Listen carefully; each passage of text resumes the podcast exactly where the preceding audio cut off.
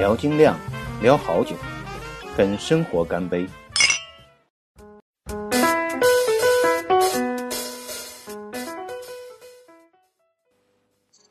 大家好，很高兴有机会再做一次做关于做啤酒的音频节目。上次我说了一些，呃，关于要自己在家酿啤酒的。一些设备怎么买，选择哪些设备的一期节目。那么我这期节目呢，主要是讲这些设备以外做啤酒，另外必须要准备的一些东西，就是原材料啊，包括一些麦芽、啤酒花之类的原料。那在讲原料之前呢，我先再回顾一下上次说的这些设备，主要是。以一个套餐形式的自己酿啤酒的一个设备设备打包的一个产品包吧。那里面最主要的东西其实是有以下几个东西：一个是糖化锅，呃，用来糖化麦芽的；一个是煮沸锅，用来煮沸麦芽汁的。还有一个是发酵罐，用来发酵我们的啤酒的。还有一些必须的呢，比如说麦芽的磨碎机，因为我们的麦芽是从原始最原始状态的产品要磨变成适合糖化的麦芽，是需要把它磨碎的。另外呢，是有一些虹吸管之类的硅胶管，这样可以在。各个桶之间转移这个麦汁。另外呢，我们其实还需要一些，呃，一百目、一百二十目左右的一些过滤网，这样可以过滤我们的麦芽汁，让一些呃啤酒花啊，还有蛋白质的沉淀物啊，这些可以过滤掉。那么我们在做啤酒的时候，有会牵涉到很多温度的问题，所以温度计也是需要的。然后就是一个很重要的麦汁的比重计，这个比重计呢有很传统的像嗯温度计一样的，通过在麦芽汁里面的那个浮起来的那个线刻度来测量比重，然后通过我们获得呃两次的比重来计算，可以计算出酒精酒精度的。那还有一些其他的就是一些零碎的。如量桶、量杯之类的啊，还有个比较重要的一个器具是冷却盘管，这是我们用来冷却煮沸以后的麦芽汁的。目的呢是让这个麦芽汁迅速冷却到适合发酵的一个温度。完了呢，还有一些消毒用品啊、电子秤啊，这些也是需要的。OK，大致就是这些东西。那么这些东西。是最基础的，可以在网上，呃，都能采购到啊。输一些资料啤酒设备啊之类的都会找到。我建议是买现成的套餐式的，当然你也可以根据自己的需要和嗯想法去自己配，网上都有。那么如果是需要进阶以后呢，还会需要另外一些东西或者升级，那么这个就以后再说了。那么我们今天。就说你有拥有了一套完整的这个啤酒设备以后，就可以开始酿啤酒了吗？当然，我们是可以酿，但是你还有一些必须的东西，那就是做啤酒的原料。我呢，再结合我自己这个采购和做啤酒的经验，来向大家分享一下做啤酒的这些原料。那么我最初呢，是在买了设备以后。就在买设备的这家店，同时买了一个配方，一个配方的原料包。啊，我要解释一下，这个配方就是呃一个制作某一类啤酒或者是某一个具体的品种的啤酒，它会提供给你一个完整的所有的配料以及制作的一个呃数据，就是放多少东西这样都会给到你的。这个就是一个。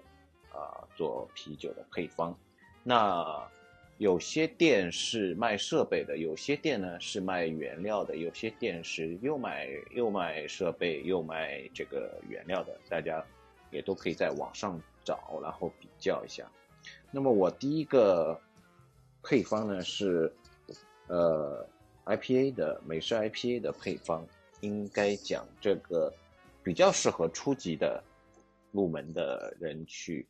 呃，使用这样的一个配方。然后如果你有经验了以后，就可以升级其他的配方。那么我这个第一个配方制作还算成功吧，但是就是说它的 IPA 的特色还不是最明显，啊，属于比较中庸的这种 IPA。那么我就第二次，我也是在上次节目中我说说到了，我第二个买的这个嗯配方其实就是朋克 IPA 的酿酒果的朋克 IPA 的配配方，这个配方呢就。是另外一家店买的，是配的比较合理的，所以酿出来的酒也更加好。我讲一下，比如说我第一讲一下这个价格方面，第一个配方包是比较啊平庸一般的，料也不是很贵很多的，它只要大概八十八块钱左右。然后第二个朋克 IPA 呢，价格就很贵了，是需要。价好像是一百六十八吧，一百六十八，价格贵呢，是一个是因为，呃，我选的这家店它本身就是不是属于便宜的这种店，然后呢，这个朋克 IPA 呢，因为你根据它的配方呢，它的啤酒花的用量是比较大的，嗯，相对来说啤酒花的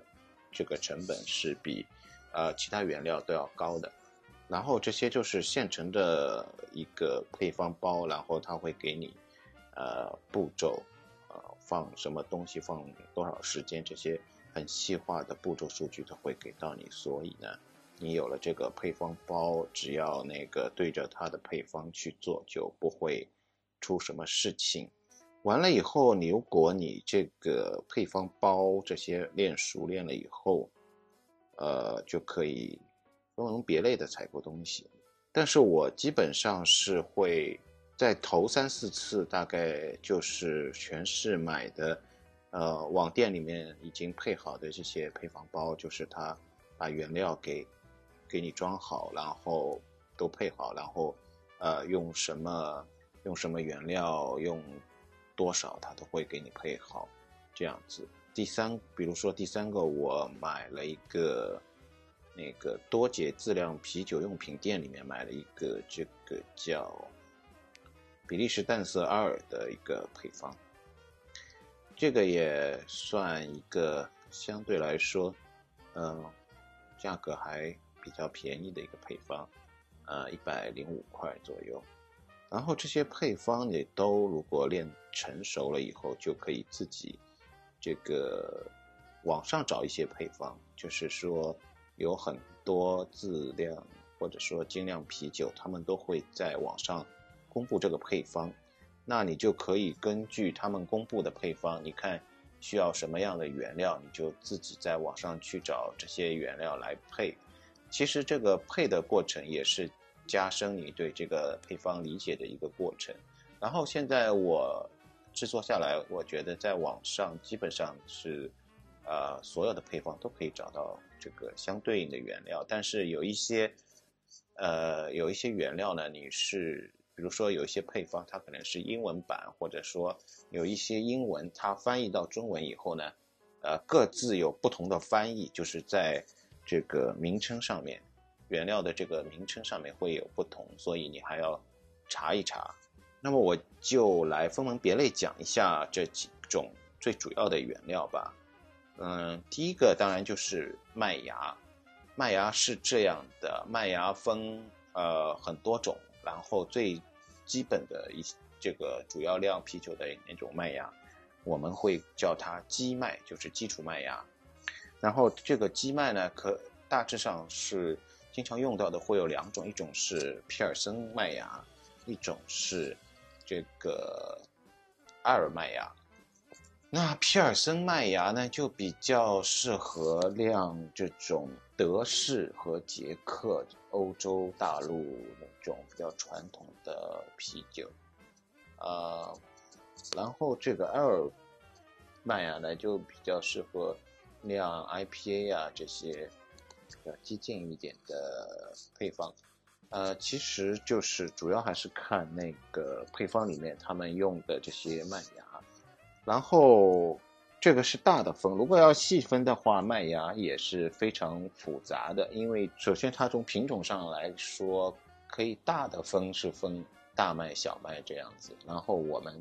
酿啤酒的一个麦芽，它其实主要是使用大麦，有一些小麦啤酒当然是会使用小麦的。但是，呃，你要知道的是，就算是小麦啤酒，其实它也是需需要用到几乎一半量是这个大麦的麦芽吧，呃，不可能就是或者说很少会有超过呃七成八成使用小麦这种情况发生。那么麦芽另外呢还能分成什么六棱啊、二棱啊这个这种麦芽。好像做啤酒的是二棱麦芽吧？我以后我去查一下，再在后面的节目答，在后面的节目再讲一下。OK，那这个是一个大的从它的这种什么天然属性来分麦芽，但是如果从那个处理方法上来分的话，呃，麦芽又可以分更多更多的这个品种种类。呃，因为这个麦芽收上来以后，要作为这个酿啤酒的原料的话，它的麦芽其实还是要再处理的。比如说，呃，有的我们会去烘焙、烘烤，有的是会烘得很深、烤得很深这样子，那就会造成它会有不同颜色的深浅和一些呃味道，不同味道会带出来。比如焦香味啊、咖啡味啊、面包味啊，或者说颜色上是浅黄、深棕，甚至是黑色，这些麦芽都会有。然后，其实是选择不同麦芽的原料，最主要的是啊，从味道和这个颜色上来考虑的。呃，颜色其实是很好、很很容易理解的，基本上你肉眼看到的麦芽的。深浅，那基本上就会对应你以后做出来啤酒的深浅。嗯，有一个很有趣的现象是，这些深色的麦芽的话，只要用到一点点，就会很大程度上影响这个呃啤酒的颜色。就会，比如说你只要用到五公斤里面用到大概两三百克的这种棕色，或者是。呃，很深的黑色的这种麦芽，那你这个啤酒颜色就会变得很深了。OK，那另外一个味道上来取材的话，就更加复杂了，因为它有不同很多不同层次上的味道，主要看你这个要想酿的啤酒的风格是想体现什么味道，就选什么样的麦芽。嗯，这个就是大致上从那个。麦芽的后期的处理方式、制作工艺上来分，这个其实就有点像我们咖啡豆的处理的这种什么日晒啊、水洗啊这种来分。然后这个麦芽呢，还可以从产地啊、品牌啊来分，那有那又有很多种。那产地来说，主要分这个，一个是当然是国产的。麦芽，然后还有一个是澳洲的麦芽，还有一个就是欧洲的麦芽，呃，好像我没看到什么美国牌子的，好像少。然后澳洲澳麦很多，然后欧洲的各种牌子，欧洲是那个牌子很多，各种德国啊、英国啊都有自己的牌子。相对来讲，这个。嗯，中国的麦芽当然是价格最便宜的，然后之后是澳麦，然后就是欧洲的麦芽是最贵的，然后不同的几个牌子的麦芽也会有不同的那个价格。我一般在选择的时候，呃，澳麦会选的多一点，有时候会买一些贵的欧洲品牌。我觉得这个澳麦其实也是够用的，基本上这个。品质都有保证。还有一个奥麦要解释的是，它好像有一些其实也是在这个国内加工的，哦好像是在河北保定那一块地方，因为它是澳洲的麦芽，然后在大陆处理，然后他的公司公司好像还是代理商，也不知道他这个公司直接是香港的，我也搞不清。反正这个麦芽是品种很多，然后你就根据自己的想要达到的那个品质和你的预算来计衡量，选择合适的价格的麦芽就行了。那第二个最主要的原料就是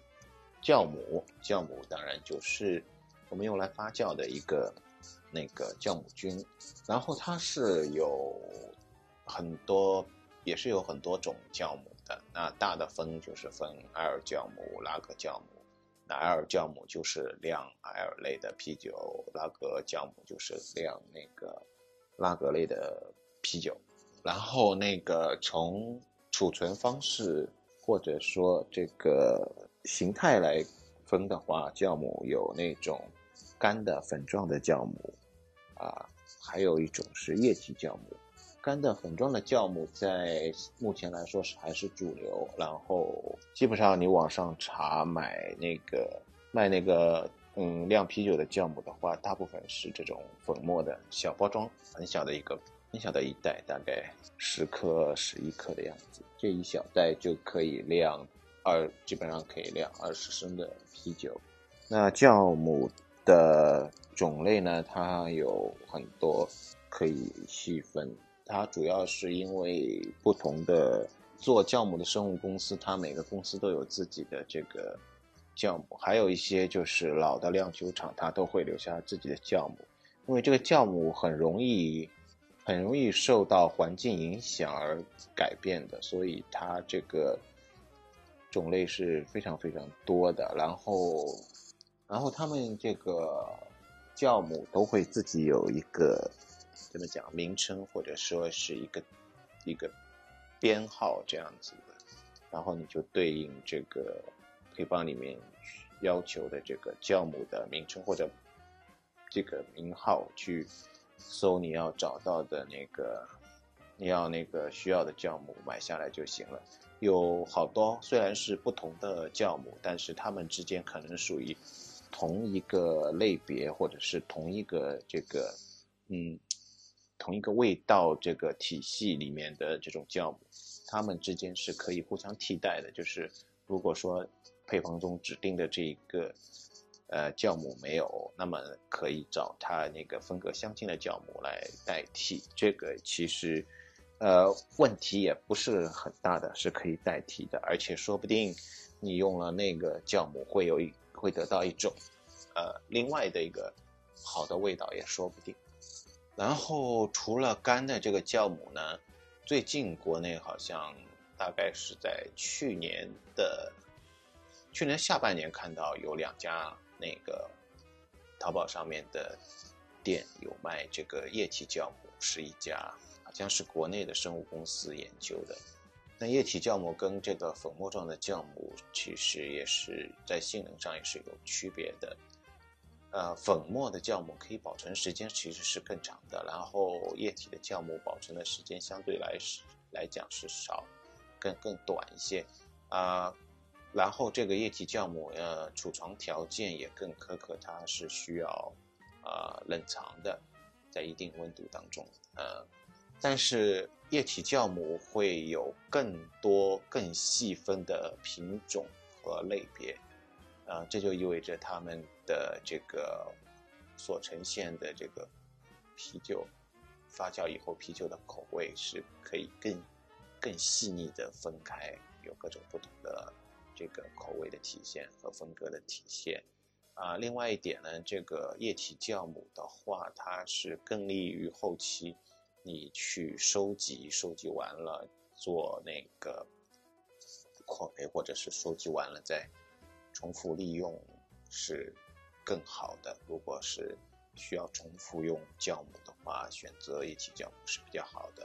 呃，从价格上来说，当然液体酵母更贵，而且国内提供制作这种液体酵母的公司还是比较少的。然后也没看到有什么店会去买进口的液体酵母，估计这个进口的液体酵母成本更加高。不适合在国内推广吧。前面还讲到酵母是那个一包干酵母大概做二十升的酒，这个是通常情况的一个使用量，但是有时候这个主要还是看酒精度了。如果你酿一个呃比较高的酒精度的啤酒，比如说是在六度以上的啤酒，那你就要考虑这个使用两包这个小包装的酵母，或者你利用其中一包做一个扩培。那么这些扩培啊什么之类的，我们自以后有机会会详细讲。这个就是一个酵母的一个情况，然后酵母的。呃，单价大概二三十块钱一包吧。然后，但是相对于整个这个你酿酒的这个配方来说，呃，酵母的价钱比重也不是特别大的，大概是三成左右吧。今天关于自酿啤酒的原料的分享就先到这里。那么我们下一期再讲另外两种原料，